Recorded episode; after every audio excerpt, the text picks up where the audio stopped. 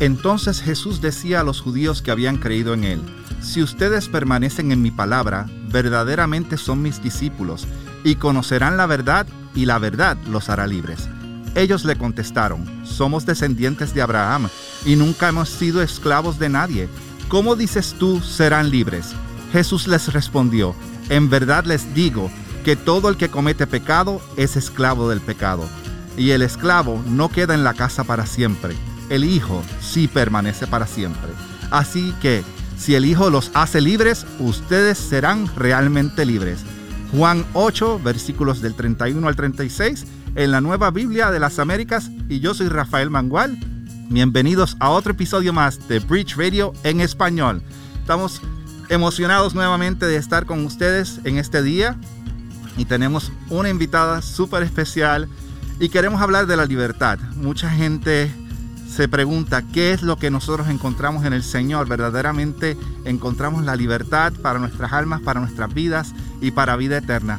Así es que queremos compartir las buenas nuevas de Jesucristo en esta mañana desde aquí, desde Bridge Ministries, en Laredo, Texas. Somos un ministerio reformado que se encarga de enseñar a las personas acerca de la palabra del Señor. Vamos a estar haciendo entrevistas de autores, escuchando testimonios y compartiendo con ustedes la gloriosa verdad del Evangelio de Jesucristo. Así es que, ¿estamos listos en esta mañana? Vamos a comenzar. En este día tenemos como invitada especial a Nedelka Medina. Nedelka es esposa de Diego y madre de Patience, George, Marisa, Caleb, Mercy y Lila. Estos cinco regalos del Señor fueron dados por medio de la adopción. Nedelka se deleita en la educación de sus hijos, aprende mucho de ellos a través de las oportunidades ofrecidas por medio de la escuela en casa y el compartir con ellos en el día a día. Actualmente son miembros de Grace Community Church en San Antonio, Texas, donde Diego sirve como diácono e intérprete. Nedelka disfruta mucho en servir y apoyar a mujeres cristianas en Latinoamérica por medio de la enseñanza de las escrituras y del diseño de Dios. Ha tenido el privilegio de ministrar a mujeres en varias iglesias en diferentes países y actualmente colabora como coordinadora editorial de Team Chalice en español. Recibimos en este día a Nedelka Medina. Bienvenida a Bridge Radio en español. Hola Rafael, es un placer estar aquí. Muchísimas gracias por la invitación. Gracias por acceder a estar con nosotros. Y estábamos hablando del tema de la libertad y de la libertad que, Cristo ofrece, pero antes de que entremos en profundidad en el tema, cuéntanos acerca de ti, de dónde vienes, de lo que estás haciendo, del ministerio y de tu familia. Bueno, nací en Nicaragua, Managua, Nicaragua, Centroamérica, y tuve una niñez muy, muy linda. fui la única hija por seis años y fue precioso. Pero a la edad de seis años viví una experiencia muy dura que cambió mi vida y que hubo un antes y después.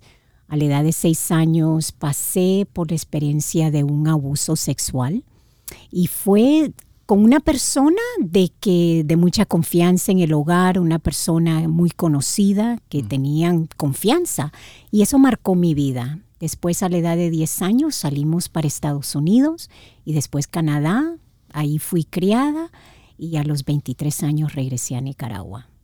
¿Qué estoy haciendo ahora? Wow, Rafael, ¿dónde inicio? Porque la verdad e, es una pasión para mí servir en diferentes áreas, pero el Señor ha dado oportunidades de servir a Latinoamérica.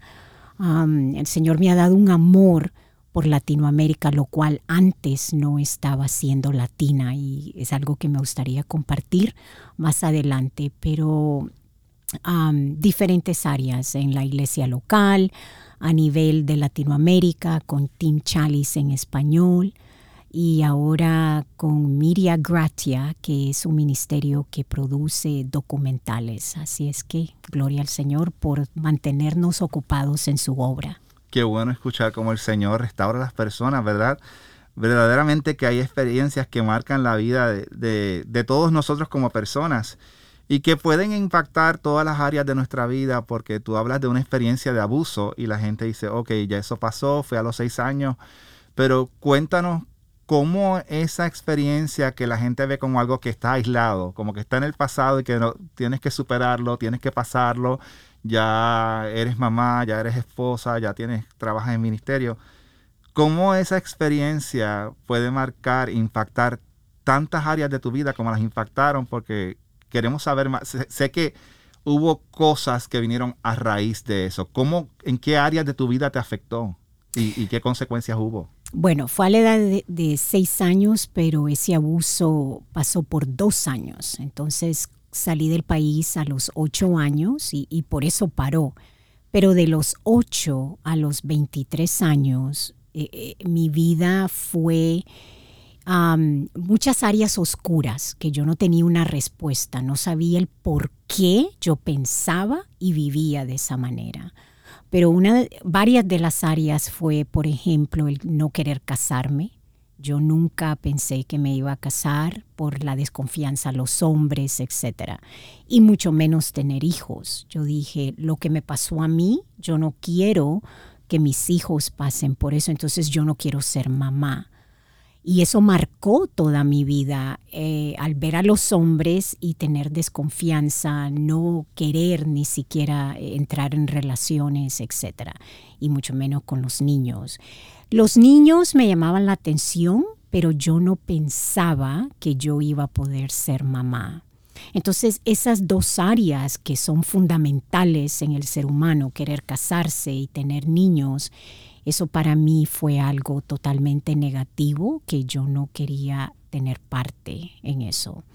Hasta que el Señor me salva y empieza a renovar mi mente en esas dos áreas. Amén. Y, vemos que verdaderamente te afectó en, tu, en tus relaciones. ¿Hubo algún, algún otro tipo de relación familiar o de amigos que se te hacía difícil relacionarte con las personas por esa situación? ¿Y qué tal de, de tu relación con Dios? ¿Cómo viste a Dios? Después de haber pasado esto? ¿Cómo, cómo veías al Señor? Fíjate que eso es bien interesante porque em, tenía una abuelita, la mamá de mi mamá, que era muy religiosa y ella me llevaba a la iglesia, me involucraba en actividades religiosas. Y eso fue un despertar para mí que en vez de em, odiar o no querer saber nada de Dios, fue lo contrario entre más escuchaba acerca de ese Dios que estaba en el cielo, yo quería saber más. Y déjame decirte que cuando esta persona abusaba de mí a los seis años, él me contaba historias de Jesús. Entonces, mientras abusaba de mí, me hablaba de un Jesús que invitaba a los niños, que era un Jesús bueno que caminó en la tierra, que perdonaba a los pecadores. Y yo quería escuchar esas historias que él me contaba mientras abusaba de mí. Entonces, cuando crecí como en, en la adolescencia, algo despertó en mí de querer conocer a ese Dios de cual ese hombre me hablaba mientras abusaba de mí.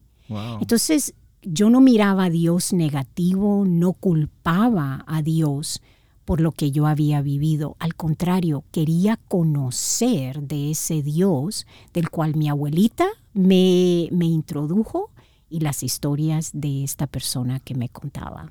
Fíjate que eso es bastante impactante porque usualmente cuando una persona es abusada por alguna persona del clero o alguna persona que se llama religiosa o habla de Dios, dicen, pues si, si el Dios que ustedes le sirven es así, si Dios permite este abuso, ¿para qué yo creer en Dios? Y, sé que van a haber muchas personas que escuchan este podcast que quizás tú has pasado una situación similar o peor o quizás no tan mala, pero fuiste lastimado por una persona llamada entre comillas cristiana. O que te presentó un Dios que, realmente no es el Señor que nosotros le servimos. Exactamente. yo creo que es peculiar en mi historia de que no me volqué en contra de ese Dios que no conocía. Al contrario, deseaba conocerlo incluso, ¿verdad? Ya cuando la adolescencia, cuando pasé por la anorexia y todas las otras situaciones, era un deseo de conocer a este Dios. Cuéntanos un poquito más, porque yo sé que, hay personas que no conocen lo que es la anorexia. ¿Qué, qué pasó? Porque e, esta memoria de, de tu abuso, ¿fue algo que tú pensaste en él constantemente hasta los veintitantos años? ¿O fue una memoria que guardaste en el baúl de los recuerdos y el dolor estaba ahí, pero ni te acordabas? O, ¿Y cómo afectó eso? ¿Cómo te afectó en tu cuerpo fisiológicamente, en tu salud? ¿Qué, qué otras áreas afectó? Bueno, cuando salimos de Nicaragua a la edad de ocho años, esa experiencia de dos años se quedó en Nicaragua y en mi cerebro en algún lugar. Yo olvidé totalmente esa experiencia. Pero en los años de la adolescencia, la anorexia, la bulimia, el no poder tener relaciones con las personas, estaba ahí conmigo y yo no entendía el porqué de estas experiencias que yo vivía. No, sabía cuál era la raíz de ese problema.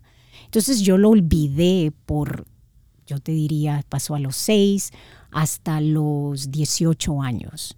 Un día, viendo televisión con mi mamá, vino la primera memoria y empecé a preguntarle, esta persona, cómo se llama, a dónde estaba, que, era, él era un tío, que era parte de la familia. Mi mamá me dijo, no, era el chofer de la familia. Entonces ahí empecé a recordar mucho más de la experiencia. ¿Qué pasó? Bueno, anorexia por los, las consecuencias del abuso. Yo me miraba en el espejo y a mí no me gustaba lo que yo miraba. Entonces la anorexia, yo pensé, esto va a cambiar mi cuerpo y la manera que yo pienso de mi cuerpo. Entonces pasaba días sin comer porque yo me miraba en el espejo y yo decía, no quiero lo que veo y pensaba que la anorexia iba a cambiar esa imagen que yo miraba en el espejo. Y fueron años difíciles, me desmayaba, me llevaban al médico y volvía lo mismo. La bulimia también, ¿verdad? Bulimia es cuando comes, comes, después te sientes culpable y vas y vomitas todo. También eso lo pasé por psicólogos, estaba con psicólogos, psiquiatras, pero no había una respuesta, una solución del vacío que yo sentía por dentro. Y cuando tú pasabas por esa experiencia de, la anorexia y la bulimia, ¿estabas pensando en el abuso o era un, ese vacío y ese dolor que no sentías? O sea, ¿sabías por lo que estabas queriendo hacerte eso a ti misma o era algo que estaba en el subconsciente?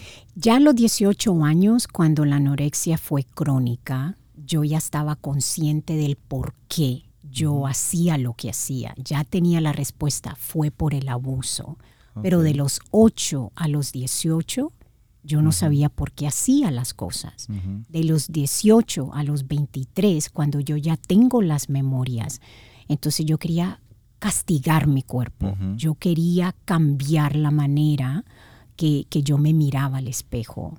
Entonces sí pensaba en el abuso y era más doloroso, era más duro, era más profundo, el odio era más, más palpable en todo lo que hacía. Tenías una imagen desvirtuada de ti misma. Totalmente. Totalmente. Y, no la imagen que, Dios tenía para ti.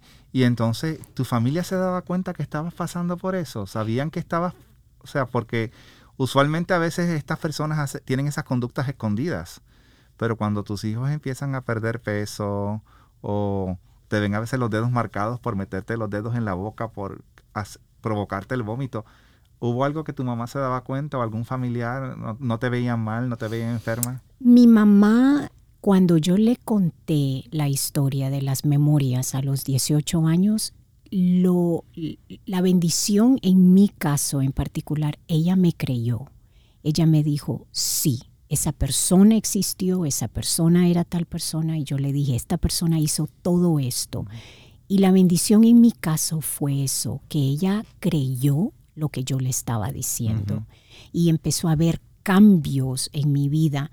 Pero cuando ya fue muy crónico, a los 22, 23 años, antes que el Señor me salvara, ellos se regresaron a Nicaragua y yo me quedé sola viviendo en el Canadá terminando la universidad. Entonces el peor año que yo tuve, mi mamá y mi papá no lo vieron hasta que yo regreso a Nicaragua, me ven en el estado que estoy, que pesaba yo creo que 85 libras, y dos semanas después fue cuando el Señor me salvó. Yo creo que es bien importante que, los que nos están escuchando sepan que eh, lo importante que es el apoyo y el reconocer cuando una persona te dice, pase por esto, escuchar. Así es. Escuchar. Y es bien importante que a pesar de que estamos hablando de fe y del Señor, que si conoces a una persona que está pasando por esa condición, es importante que vean un profesional de la salud, que vean psicólogos, consejeros, porque son cosas bien profundas. Así es. Pero sí sabemos que hay unas cosas que solamente Dios las puede hacer. En, en estos momentos de oscuridad, en que no veías ninguna salida de tu angustia, que estoy pensando que hasta querías morir, ah, del dolor, de la anorexia, de lo que...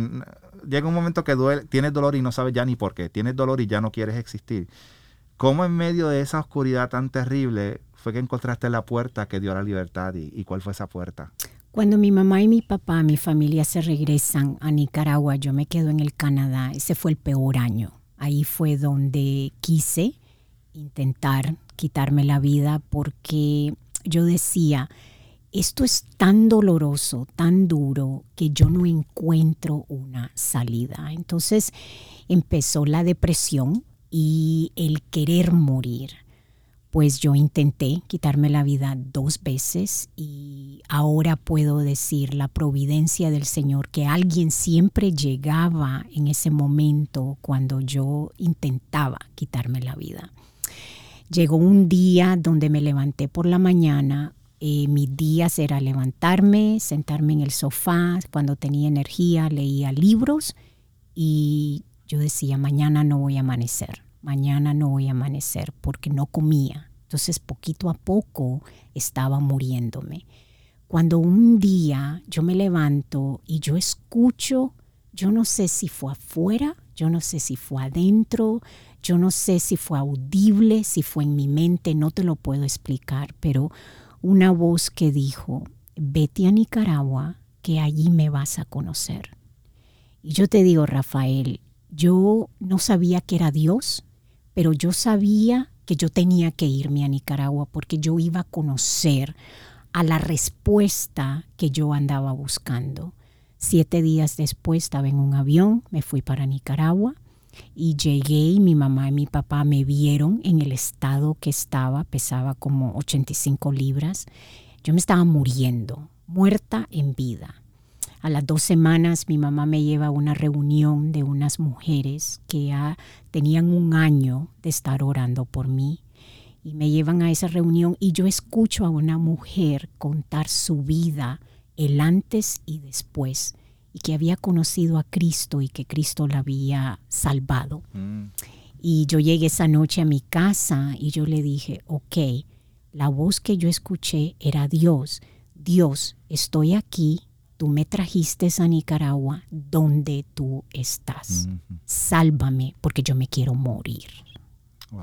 Y cuando me desperté al día siguiente, yo era una persona totalmente diferente. Lo primero que quería era mm. comer.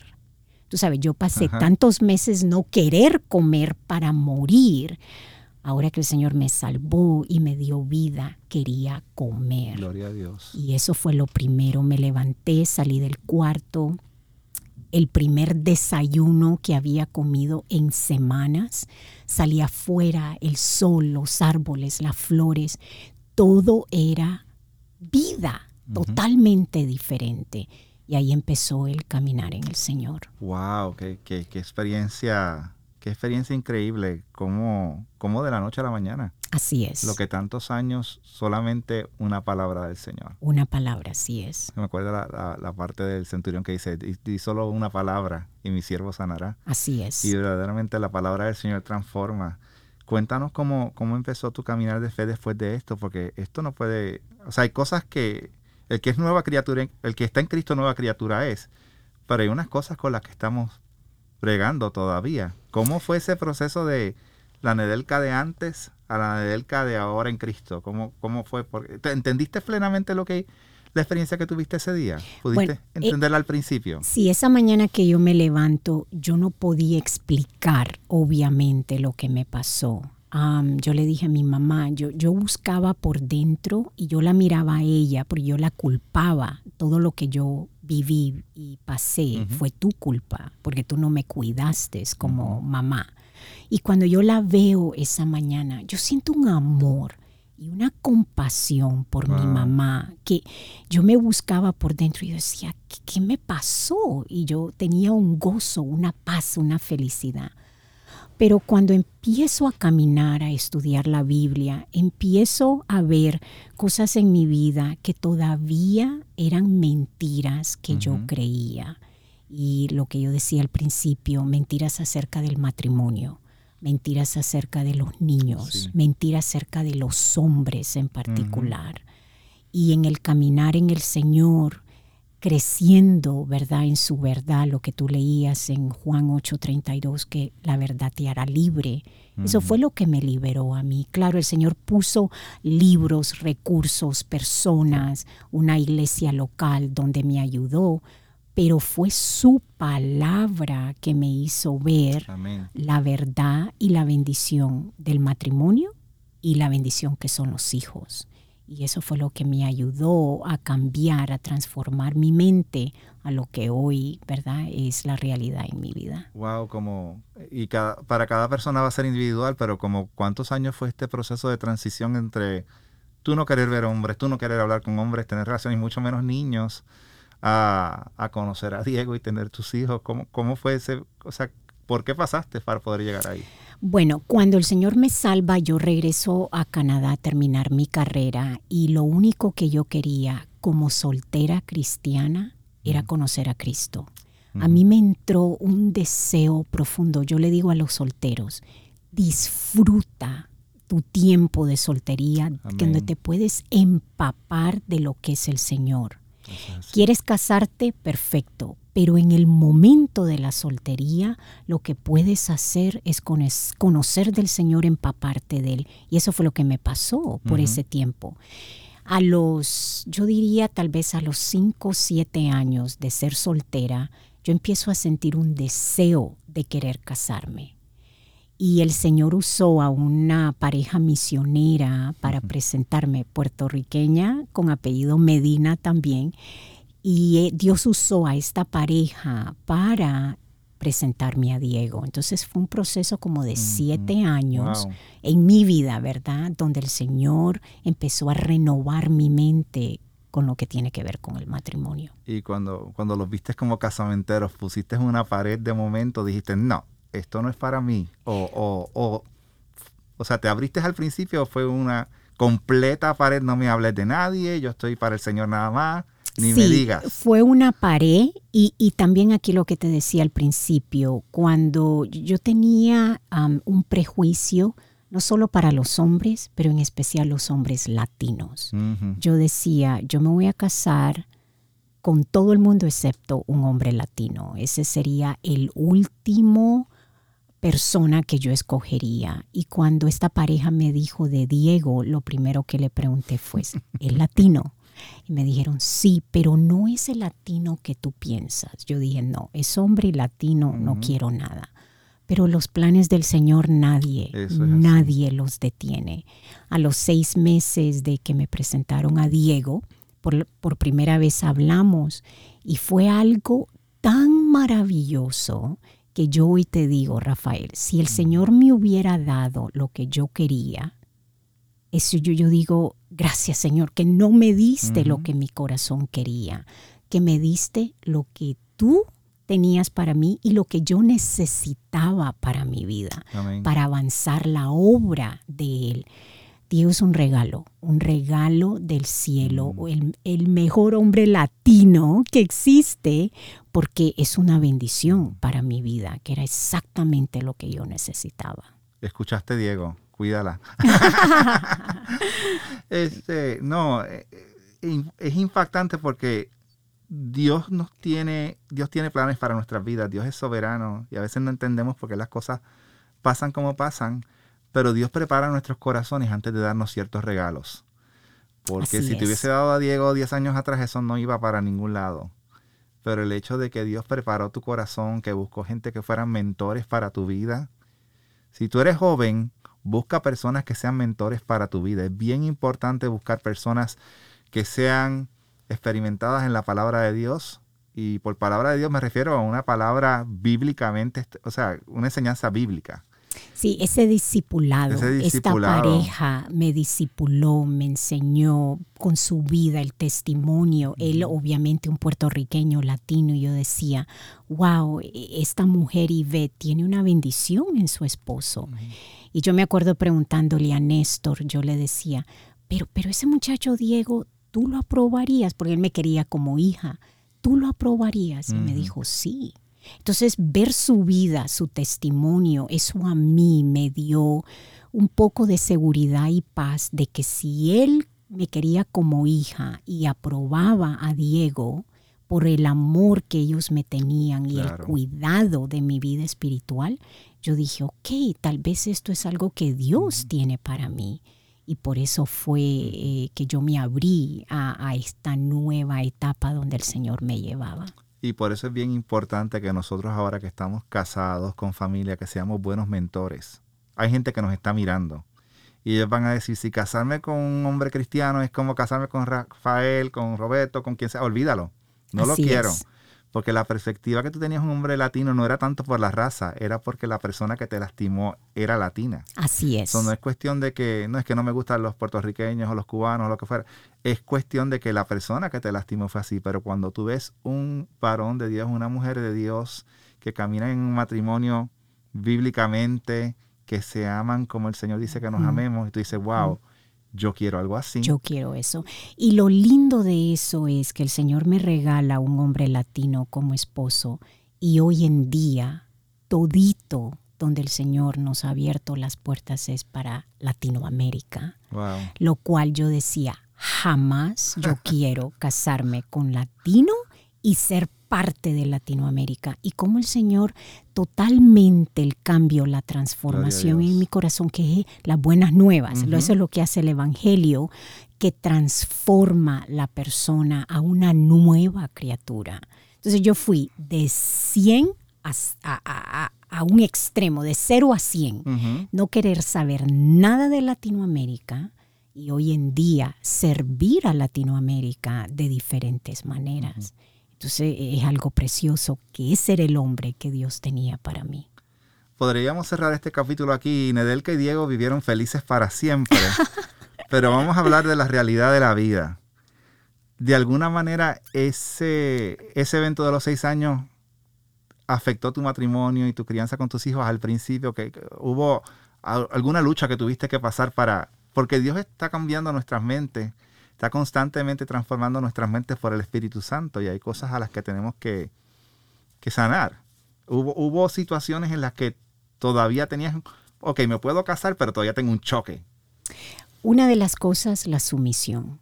Eh, yo me casé a los 31 años mi último trabajo fue en Naciones Unidas. Yo, ¿verdad? Era una persona que tenía muchos privilegios y, y llegar a casarme y estar bajo la autoridad de un hombre, yo dije, ¿qué hice? Entonces, al mes de casada, yo dije, esto es el matrimonio. Yo, yo, no quiero esto. Y recuerdo, Diego se fue al trabajo, me quedé sola y empecé a leer Efesios. Y Efesios 5:21 dice someterse unos a los otros por amor a Cristo, creo. Pero el 22 habla exactamente a las esposas, que le dice, mujeres, sométanse a sus maridos como al Señor. Y cuando yo leí esa frase, como al Señor, eso significa que cuando yo me someto a Diego, yo me estoy sometiendo a Cristo. Y yo dije, yo a Cristo me someto, pero a Diego no. y yo en ese momento me di cuenta, yo quiero agradar al Señor, yo quiero vivir para Cristo. Y eso significa someterme a mi esposo. Esa mañana Diego se fue a trabajar con una esposa. Cuando Diego regresó a casa, después de yo haber visto y entendido ese versículo, yo era otra esposa. Y yo le digo a las mujeres, someterse es una bendición porque Cristo se sometió al Padre hasta la muerte. Y si nosotros imitamos a Cristo de esa manera, es donde viene la bendición. Entonces, esa fue una área que al mes de casado el Señor muy rápido renovó mi mente. Y lo otro que te puedo decir es no solo la sumisión, pero aprender a confiar ¿verdad? Yo tuve problemas con la confianza. Confiar en el liderazgo de mi esposo, de que si mi esposo toma una decisión es porque Dios lo está guiando. Y por medio del matrimonio yo he aprendido a confiar, a confiar a un hombre latino, a confiar a mi esposo, que Él nos está guiando a lo que el Señor le está dirigiendo a Él. Y eso fue una área que varios años para yo poder verlo de una manera bíblica. Yo creo que es muy importante que hagamos un paréntesis un momentito porque ahora mismo hay una discusión entre iglesias que si hay que ser egalitario, complementario. Yo quiero que, en, unas cuantas palabras, en unos minutos, discutas un poco de lo que es la sumisión bíblica, porque yo estoy seguro que hay mujeres latinas que están escuchando, ok, voy a apagar el podcast ahora, no quiero escuchar esto, porque volvemos a lo mismo, quizás vieron un papá machista, maltratante y pensaban que eso era sumisión. A mi mamá todo el tiempo mi papá la, la maltrataba y eso era, o sea, piensan esas cosas. Eso, eso no puede ser sumisión. ¿Qué es sumisión bíblica y, y cómo en el matrimonio nos complementamos? Porque si somos hechos a imagen de Dios, delante de Cristo ya no hay hombre, ya no hay mujer, no hay judío ni griego, pero hay unos roles en el matrimonio y, y hay roles que no son iguales porque Dios no los hizo iguales, pero no es que te hagan menos, es que estamos hechos para complementarnos el uno al otro. Cuéntanos un poquito de tu perspectiva y de la perspectiva bíblica de la, de la sumisión de la mujer para que aclaremos ese punto que es tan importante específicamente en Latinoamérica. Lo primero que quiero decir es, te entiendo, no apagues el podcast, te entiendo. La sumisión es algo que por la historia de la humanidad, eh, el Señor lo dijo desde el Edén, que, que el hombre va a ponerle, ¿verdad? La bota a la mujer, va a tener eso, pero la mujer va a querer levantarse. Entonces, algo que el ser humano vivimos con eso. Y cuando hay situaciones, experiencias alrededor donde esa parte de la humanidad quiere sobresalir, yo entiendo, yo no vi nunca a mi papá maltratar a mi mamá, pero el abuso que yo pasé por niña creó en mí una rebelión en contra de la autoridad y de la autoridad del hombre, obviamente.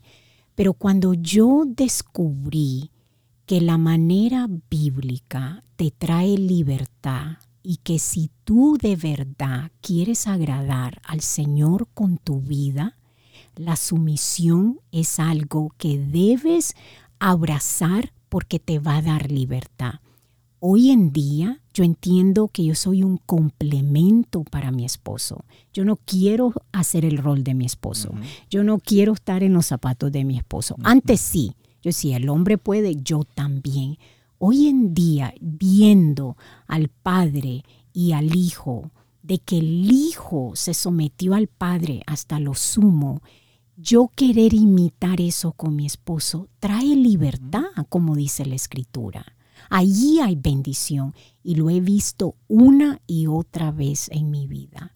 Cuando yo me someto y quiero hacerlo por imitar a Cristo, porque fue lo que Cristo hizo, yo veo la bendición no solo en mi matrimonio, en mi vida espiritual y ver que mis hijos están viendo lo que es el modelo bíblico de la familia y del matrimonio. Entonces no solo me bendice a mí como esposa, sino las siguientes generaciones que nos están viendo a nuestro alrededor. Y estoy escuchando a los hombres gritando al otro lado, amén. Pero déjame decirte, varón de Dios, tú tienes que amar a tu esposa como Cristo amó a la iglesia y dio su vida por ella entonces tu, tu, amor hacia tu esposa es sacrificial.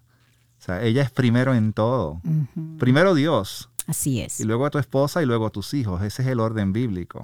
Y es imposible hacerlo en tus propias fuerzas. igual, igual el someterse. Si yo intento hacerlo en mis propias fuerzas, voy a fallar. Pero cuando ponemos a Cristo como ejemplo y lo que Él hizo, se puede se sometió al Padre, se sometió en una vida de oración. Así es. Eh, vivía la escritura. Así es. Y, es. y, es. importante que tú, como varón de Dios, ok, tú eres el líder, pero a ti se te va a llamar a cuentas más fuertes. So, cuida a tu esposa, cuida a tus hijos. Pero quise hacer este paréntesis porque yo creo que es bien importante, porque de ahí viene raíz de mucho maltrato por malinterpretaciones bíblicas. Lea la Biblia como se debe leer y no como culturalmente uno la quiere leer. Es bien importante que leamos eso.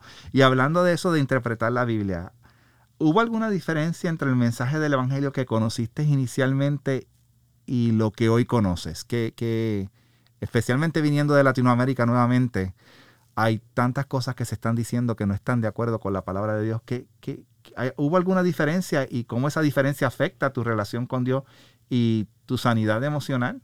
Sí, cuando el Señor me salva a los 23 años, yo empiezo obviamente a estudiar las escrituras y empiezo a congregarme en diferentes iglesias cuando regreso a Nicaragua que no tenían la doctrina sana y bíblica.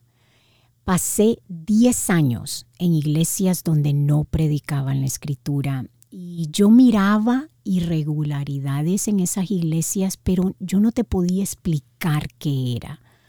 Entonces llegó un, tiempo en la vida de, Diego y mía donde conocimos a un, a un hombre de Dios que ya está con el Señor, donde él empezó a tener estudios bíblicos con Diego y Diego empezó a ver de que lo que oíamos del púlpito era diferente a la Biblia. Y Diego empieza a caminar con este hermano y él empezó a hablarme a mí acerca de la Biblia, sencillamente lo que dice la Biblia. Yo rechacé eso y yo dije, no, e-, eso está mal. Pero el Señor empezó a tratar conmigo eh, en lo secreto, empezó en mi tiempo de oración. Yo miraba algo en la Biblia y después yo escuchaba al pastor de la iglesia y yo decía, sí, Diego tiene razón, hay algo que no está bien aquí. Rafael, así como la salvación a los 23 años, a los 31 años, 30 y, sí, como 31 años, fue como que escamas de los ojos se me cayeron y empecé a leer la Biblia con unos ojos totalmente diferentes. Entendí la soberanía de Dios, la providencia de Dios, que Dios tiene control de todo, que todo lo que nos pasa tiene un propósito, que no está nada fuera del alcance y de las manos del Señor. Y empecé a ver, ahí fue donde el Señor me mostró, los hijos, tú no estás en control Tú no eres la que no quiere tener bebé. Soy yo que te estoy preparando no para tener hijos biológicos, pero para regalarte cinco niños por medio de la adopción. Y por primera vez yo entendí, yo no tengo el control. Yo no soy la que cierro y abro puertas. Es el Señor en su misericordia que hasta ahora no ha permitido que yo no tenga hijos, porque Él tiene un plan. Y esas fueron una de las primeras cosas que yo vi en mi vida de que una mala doctrina te da una manera de tomar decisiones equivocadas. Eso es así. Y, vemos como hoy día la gente pasa por ciertas crisis y hay varias respuestas. O te dicen, pues quizás estás en pecado y por eso estás pasando por la situación que estás pasando. O estás en medio de la, de la circunstancia y tú dices, pues lo que pasa es que no tienes fe tú no sabes orar, tú, tú no tienes fe, tú no conoces a Dios.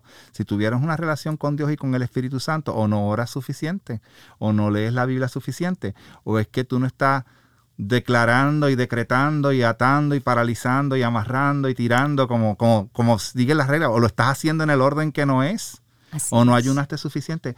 So, a veces ese tipo de persona se amarga más con Dios, le da más coraje con Dios porque yo hice la fórmula, yo hice lo que se supone que sea y todavía tú no me escuchas. Así es que cuán importante es conocer el Evangelio correctamente, bíblicamente, cuando enfrentamos esas crisis en nuestras vidas. Sí, yo, hoy en día te puedo decir de que, como dice Romanos 8:28, que todo es para bien la Biblia nos dice también de que todo lo que pasa o viene a nuestras vidas, que le demos gracias al Señor y que ahí vamos a ver su voluntad. Eso yo no lo entendía antes. Yo decía, pero yo le estoy pidiendo esto al Señor, ¿por qué me está dando otra cosa? Y, y, eso uno lo va aprendiendo y lo va abrazando, de que la manera bíblica verdaderamente es el secreto de nuestra vida en Cristo y podemos aceptar y abrazar lo que dice la escritura en vez de lo que nos han enseñado por medio de una doctrina que no es bíblica. Wow. So, Nedelka, pasaste por la situación de abuso, pasaste por la situación de anorexia, de bulimia, aprendiste a ser esposa, aprendiste a ser madre. Cuéntanos de Nedelka hoy. ¿Cómo está Nedelka con su familia ¿Y qué es lo que está haciendo Dios en tu vida? En, en ¿Cómo entraste en el área ministerial? ¿Cómo, ¿Cómo fue esa entrada después de toda esta crisis? ¿Cómo pudiste llegar a donde estás hoy? ¿En qué manera Dios te está usando para esparcir las buenas nuevas? Cuando el Señor me, me quita esas escamas de los ojos y por primera vez yo veo la doctrina sana, yo digo, yo me quiero sentar porque yo quiero aprender. Yo ahorita no tengo nada que decir. Y por muchos años yo me senté a estudiar de, hombres. Eh, empezamos a ir a una iglesia sana porque yo decía, yo, yo creí que conocía al Señor, era salva, pero una mala iglesia. Ahora yo quiero conocer lo que es la buena doctrina. Entonces por muchos años yo me senté porque yo quería aprender. Y el Señor empezó a, a despertar un amor increíble por Latinoamérica. Y yo decía, pero yo vivo en Estados Unidos, voy a una iglesia en inglés, ¿por qué siento esto por Latinoamérica? Y de diferentes formas Dios empieza a darnos oportunidades de conocer a personas que Dios ha levantado en Latinoamérica y nos conocíamos de una manera, de otra manera, y, empezó, como te digo, ese networking, ¿verdad? De, de conocernos. Conectándose. Conectándonos con ellos y después oportunidades donde podíamos servir, donde podíamos dar, donde podíamos, después una inquietud de, de, que nuestra iglesia de San Antonio plantara iglesias en Latinoamérica. Los pastores decían, claro que sí, ¿dónde? Pues Nicaragua fue uno de los lugares. Entonces yo empecé a ver de que todo ese tiempo que yo estaba sentada aprendiendo, el Señor de alguna manera lo estaba usando para avanzar el Evangelio en Latinoamérica. Entonces hoy en día pues las oportunidades han sido maravillosas en el Señor de traducir, de poder publicar libros, de poder tener oportunidades como esta aquí en Bridge, de contar la historia que el Señor escribió en nuestras vidas, de poder plantar iglesias en Latinoamérica, de poder tener esas conexiones con personas, de que Dios los está usando de una manera particular y que como somos un solo cuerpo, poder avanzar el Evangelio. ¿Y estás trabajando con el ministerio de Tim Chalice? ¿Y con quién más? Sí, um, Tim Chalice, que yo sé que es muy conocido en Latinoamérica. El Señor abrió esa puerta de poder ser la coordinadora de todo su material, de todos sus recursos en español. es una persona increíble, Tim.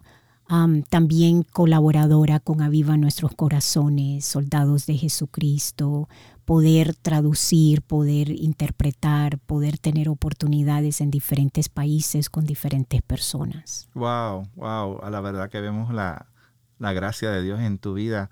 Y antes de terminar, siempre le digo a los invitados, queremos que compartas algo bien importante con, los, que, los que nos escuchan, y es que es el Evangelio, porque como hablábamos hace rato, no solamente en Latinoamérica, en todo el mundo hay un mal concepto de lo que es el Evangelio, tanto del lado de la gente del mundo como dentro de la misma iglesia. Hay gente que se encuentra como te encontrabas tú, como me encontré yo en algún momento. Sí, yo conocí, creí en el Señor, pero ya. Y entonces viene la crisis y nos lleva el viento volando porque no entendemos qué es el Evangelio. Y cuando nosotros entendemos lo que es el Evangelio, es como si naciéramos de nuevo otra vez. Así es. Porque la vida te cambia, todo te cambia. Es como que, wow, en realidad esto es lo que significa esto, es enorme. Cuéntanos en tus propias palabras para aquellos que nos están escuchando, ¿qué es el Evangelio? ¿Y qué tenemos que, cómo tenemos que responder a esas noticias? Yo, yo siempre le digo a las personas, el Evangelio comienza en la cruz. Si tú ves a la cruz de Cristo y, y si tú sientes o ves dos emociones, uh, no me gusta la cruz, eso es algo de que no me gusta pensar, tú necesitas a Cristo. Tú necesitas ver de que esa cruz donde Él murió por pecadores como tú y como yo, una vez que nacemos de nuevo, lo abrazamos. Esa cruz es preciosa para nosotros. Como vemos a ese Cristo que dio su vida por mí, es algo increíble. Entonces yo le digo a las personas, cuando tú ves a la cruz, ¿qué piensas? ¿Qué sientes? Es algo que tú lo abrazas, que, que te da gozo, que te da libertad. Pero si empiezas a decir no, no quiero, no me gusta, entonces ahí empezamos a decirles, entonces mira, mira lo que dice la escritura, ese hombre que murió en esa cruz en la cual tú no quieres pensar o tú no quieres ver, él quiere que tú vengas a él así como estás. Así como estás, y Él te va a dar vida, va a perdonar cuando tú te arrepientes y abrazas esa preciosa cruz que es donde hay vida porque hubo muerte, donde hay libertad porque Él murió allí. En la cruz es donde comienza nuestra libertad en Cristo. Eso es así, amén. ¿Y, ¿Y merecemos ese regalo de salvación? Lo merecemos, no. Para nada, nada. Es por misericordia, es por gracia, es porque uno dijo, yo voy a morir por ellos. Y es un regalo que el Señor nos da cuando reconocemos quién somos delante de Él y quién es Él delante de nosotros. Amén. Wow. Verdaderamente las nuevas del Evangelio ha transformado nuestras vidas y esa es una de las razones por la que hacemos episodios como en Bridge Radio, como los hacemos en Bridge Radio declarando la, palabra de Dios, hablando las buenas nuevas al mundo. Ah, la semana, el, último episodio hablamos acerca de dónde está Dios en medio del sufrimiento. Y esta es parte de, como quien dice, parte 2, algo más específico de dónde estuvo Dios cuando, cuando alguien se debe estar preguntando, ¿dónde estuvo Dios en medio de tu abuso en el ¿Dónde estuvo Dios? En el mismo lugar, en el trono. Yo te puedo decir, Rafael, yo veo ahora mi vida hacia atrás y yo digo, el Señor permitió eso, la persona que lo hizo pecó, hizo un mal, un crimen, pero en mi vida Dios lo permitió para yo poder decir hoy en día, el hombre sin Cristo no tiene esperanza. Porque así como Él pecó contra mí, yo he pecado contra Dios también. Amén. Amén. Y dice Romanos que para los que aman a Dios, todas las cosas, las, todas las cosas ayudan a bien a aquellos por cuyo propósito fueron llamados. Así es. Así es que, bueno, gracias un millón, Nedelka, por compartir con nosotros tu testimonio, las buenas noticias del Evangelio y lo que Dios ha hecho en tu vida. ¿Dónde te puede encontrar la gente si quieres que te encuentren? en los medios sociales, ¿cómo, cómo, cómo pueden encontrar a Nedelka Medina y encontrar esa información de Aviva Nuestros Corazones? Que mi esposa acabó de bajar esa aplicación y quedó fascinada. Le damos saludos a la gente de Aviva Nuestros Corazones y damos gracias por lo que están haciendo en el Ministerio de las Mujeres en, Latinoamérica. Sí, bueno, me pueden encontrar en Facebook Nedelka Medina o Nedelka Medina en Instagram. Ahí me pueden encontrar. Y ella tiene un video, este, me gusta mucho, el título en español sería Libre para tener hambre por él. Así es. Free to, free to be hungry for him. free to hunger for God. Free to Hunger for God. Ahí hay aquellos que hablan inglés, es un, un video como 10 minutos que pueden ver en Facebook en la que ella cuenta su testimonio para Revive Our Hearts, el misterio en inglés de Aviva Nuestros Corazones. Bueno, Nedelka, gracias otra vez por compartir con nosotros en, en Rich Radio. Esto ha sido un episodio increíble. De verdad que vamos de gloria en gloria. Estoy súper contento de, los invitados que estamos teniendo, de la oportunidad que tenemos, tanto como en el misterio de Bridge Radio en inglés, de traer autores, de traer predicadores, de traer personas de la iglesia, laicos, que han sido impactados por las buenas nuevas del Evangelio, ver la transformación que causa el Evangelio y poder compartir con ustedes todo tema desde una perspectiva bíblica. Quiero invitarles a que busquen nuestra aplicación, el Bridge App tanto en el Apple App Store como en el Google Play Store. Pueden bajarla y pueden ver episodios. Hay uno que es Bridge Radio Español y luego Bridge Radio, que están los episodios en inglés. Pueden visitarnos también en nuestra página web, bridgemin, uh, bridgeminlaredo.org. Es B-R-I-D-G-E-M-I-N-L-A-R-E-D-O.org. Y ahí pueden ver episodios de Bridge Radio, tanto en inglés como en español. Pueden ver el blog en español, pueden ver el blog en inglés. Y este podcast lo pueden eh, descargar en Apple, Android, Google, Stitcher Radio, so Apple Podcast y en la página web de Bridge. Así es que estamos contentísimos de que una vez se juntaron con nosotros para escuchar lo que Dios tenía que decir hoy a través de, su palabra y de los testimonios. Y no queremos irnos sin antes compartir con ustedes otra vez lo que dice el Catecismo de Heidelberg. ¿Cuál es tu único consuelo tanto en la vida como en la muerte? Que no me pertenezco a mí mismo, sino que pertenezco en cuerpo y alma, en la vida y en la muerte, a mi fiel Salvador Jesucristo. Así es que sigamos adelante en el Señor. Nos vamos a ver en el próximo episodio de Bridge Radio. Que Dios los bendiga.